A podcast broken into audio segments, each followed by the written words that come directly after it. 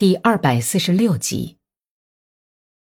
黎明时分，派到红峡谷去的侦察队回来了，说他们一直走到伊兰斯克镇的边界，也没有看到红军，但是发现毕德罗麦列霍夫和十个哥萨克都被砍死在沟崖顶上。格里高利吩咐派爬利去把被砍死的人拉回来，自己跑到赫利斯托尼亚家里去过夜。娘们儿的哭丧声和达利亚难听的哀嚎声，把格里高里赶出了家门。他在霍利斯托尼亚家的炉炕边一直坐到天亮。他拼命地吸烟，不敢正视自己的思想，怀着对毕德罗的思念。一支烟还没抽完，就又急忙抓起烟盒包。一面没完没了地吸着辛辣的苦烟，一面跟已经在打盹的霍利斯托尼亚聊闲天。天亮了，从早晨起就是暖和的融雪天气，到十点钟左右，尽是牲口粪的村道上已经出现了水洼，从屋顶上往下滴着雪水。公鸡发出开春的啼声，不知道在什么地方有只母鸡。就像在大热天的中午一样，单调的咯哒咯哒叫着。牛在院子里有阳光的一边晒太阳，在篱笆上蹭痒痒。风吹落了它们红褐色脊背上开春脱下的毛，到处飘溢着融雪的淡淡的清香。一只在这里过冬的黄胸脯的翠鸟，在霍利斯托尼亚家大门旁光秃秃的苹果树枝上摇晃着。叫个不停。格里高里站在大门口，等待去拉尸体的爬犁出现在土缸上，不由自主的把翠鸟的叫声改成从童年时就熟悉的话：“乌哩乌哩。”在这样温暖的融雪时节，翠鸟是这样兴高采烈的叫；而严冬来临的时候，格里高里知道，他就改变了声调。用快速的调子，像是在提醒人们穿上靴子，穿上靴子。格里高利时而把视线从大道上移到在枝头跳跃的翠鸟身上，他不停的在叫唤着：“乌哩乌哩。”格里高利忽然想起小孩时跟毕德罗一起在草原上牧放火鸡的情景。那时候，毕德罗一头浅色的头发。翘鼻孔的小鼻子总在脱皮，他学火鸡咕咕的叫声学得非常像，而且还把那叫声改成逗笑的儿话。毕德罗逼真地模仿着怒气冲冲的火鸡的咕咕声，细声细气地说着：“大家都有靴子穿，就是我没有；大家都有靴子穿，就是我没有。”立刻又大瞪着两只小眼睛。弯起胳膊，装得像只老火鸡，一面侧身走着，一面嘟嘟囔囔地说：“咕咕咕咕，咱们到市场上去给这淘气鬼买双靴子。”这时候，格里高利就快活地笑着，要求他再学一回火鸡咕咕的叫声，央求他表演小火鸡在草里发现一块小铁片或是布片等奇怪的东西时。焦急的吱吱的叫声。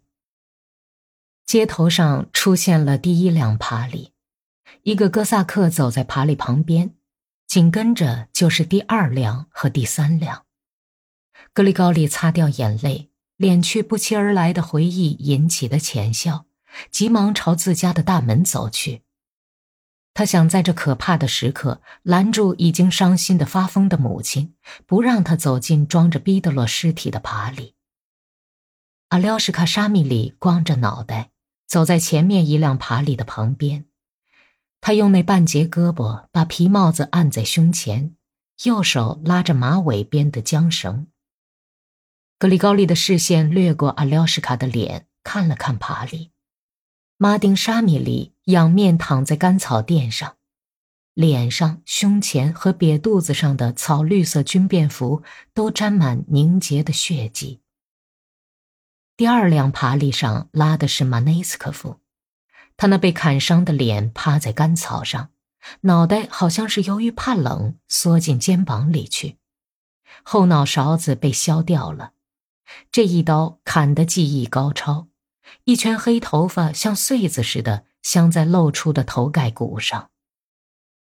格里高利看了一眼第三辆爬犁，他已经认不出死者是谁，但是看见了死者的一只胳膊和被烟草熏成蜡黄色的手指头。胳膊从爬犁上耷拉下来，用临死时准备画十字的手指头画着融化了的积雪。死者穿着靴子和军大衣，甚至连帽子也放在胸前。格里高利抓住了拉第四辆爬犁的马的龙头，牵着马跑进院子。邻居、孩子和婆娘们也跟着跑了进来，台阶前围了一大群人。看吧，这就是我们的亲人彼得罗·潘特莱耶维奇呀，他离开了人世。有人悄悄地说：“斯基潘·阿斯塔霍夫光着头走进了大门。”格里沙卡爷爷和另外三个老头子也不知道从哪里走进来了。格里高利不知所措地环顾了一下，“来，咱们抬到屋里去吧。”赶爬犁的人抓住彼得罗的腿。但是人群默默地退到一边去，恭敬地给从台阶上走下来的伊利尼奇娜让路。伊利尼奇娜朝爬犁上看了看，额角上泛起一片像死人脸一样灰白的颜色，扩展到两颊和鼻子，一直蔓延到下巴上。潘特莱普洛科菲耶维奇颤颤巍巍地搀着他的胳膊。多尼亚什卡头一个放声大哭起来，村子里四面八方都跟他的哭声呼应起来。披头散发、脸已经哭肿了的达利亚，砰的一声冲开门，跳到台阶上，向爬犁扑过去。比丘什卡，比丘什卡，亲人呐，你起来，起来呀！格里高里眼前一阵黑，走开，大什卡。他忘神的、粗野的喊叫起来，没头没脑的照着达利亚的胸膛推了一下子。达利亚倒在雪堆上，格里高利急忙抱住彼得罗的双臂，赶爬犁的人抱起彼得罗的腿，但是达利亚也跟在他们后头爬上了台阶。她抓住丈夫冻僵的直挺挺的胳膊，不住的亲吻着。格里高利用脚踢开他。觉得自己马上就要控制不住自己了，多尼亚什卡使劲拉开达利亚的手，把他昏迷过去的脑袋抱到自己的怀里。厨房里是一片坟墓般的寂静，彼得罗横在地上，显得非常小，好像全身都干缩了似的，鼻子变得很尖，麦黄色的胡子也变黑了，可是整个脸。都严肃的拉长了，倒显得漂亮了。两只光脚从裤腿里伸出来，尸体在慢慢的融化，尸体下面汇成一片粉红色的水洼。夜里，冻僵的尸体融化的越来越厉害，血的咸味儿和甜腻的尸体气味儿也越发浓烈。潘太莱在板棚檐下抱做棺材的木板。婆娘们在内室里忙乱，围在还没有苏醒过来的达利亚身旁。从内室偶尔传出一阵不知道是谁的刺耳的歇斯底里的哭声，接着就响起赶来吊丧的瓦西里萨亲家母像潺潺流水似的雨声。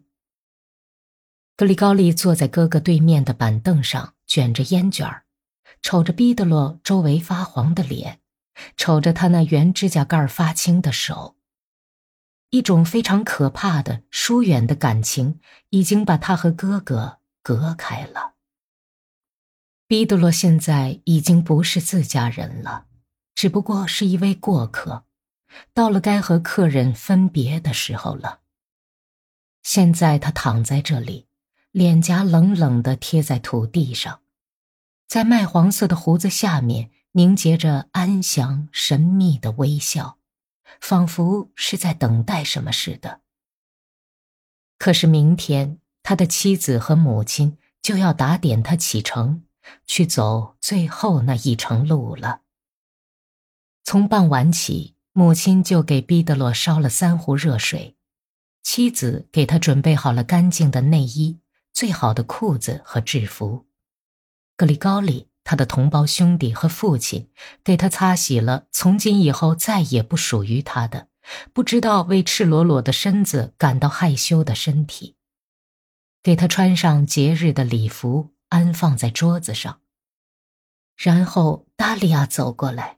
把那只当年曾照着他们在教堂围着金台转的蜡烛塞到昨天还拥抱过他的冰凉的大手里。哥萨克逼得罗麦利霍夫已经完全准备停当，等待人们送他到以后再也不会回家来看望的地方去。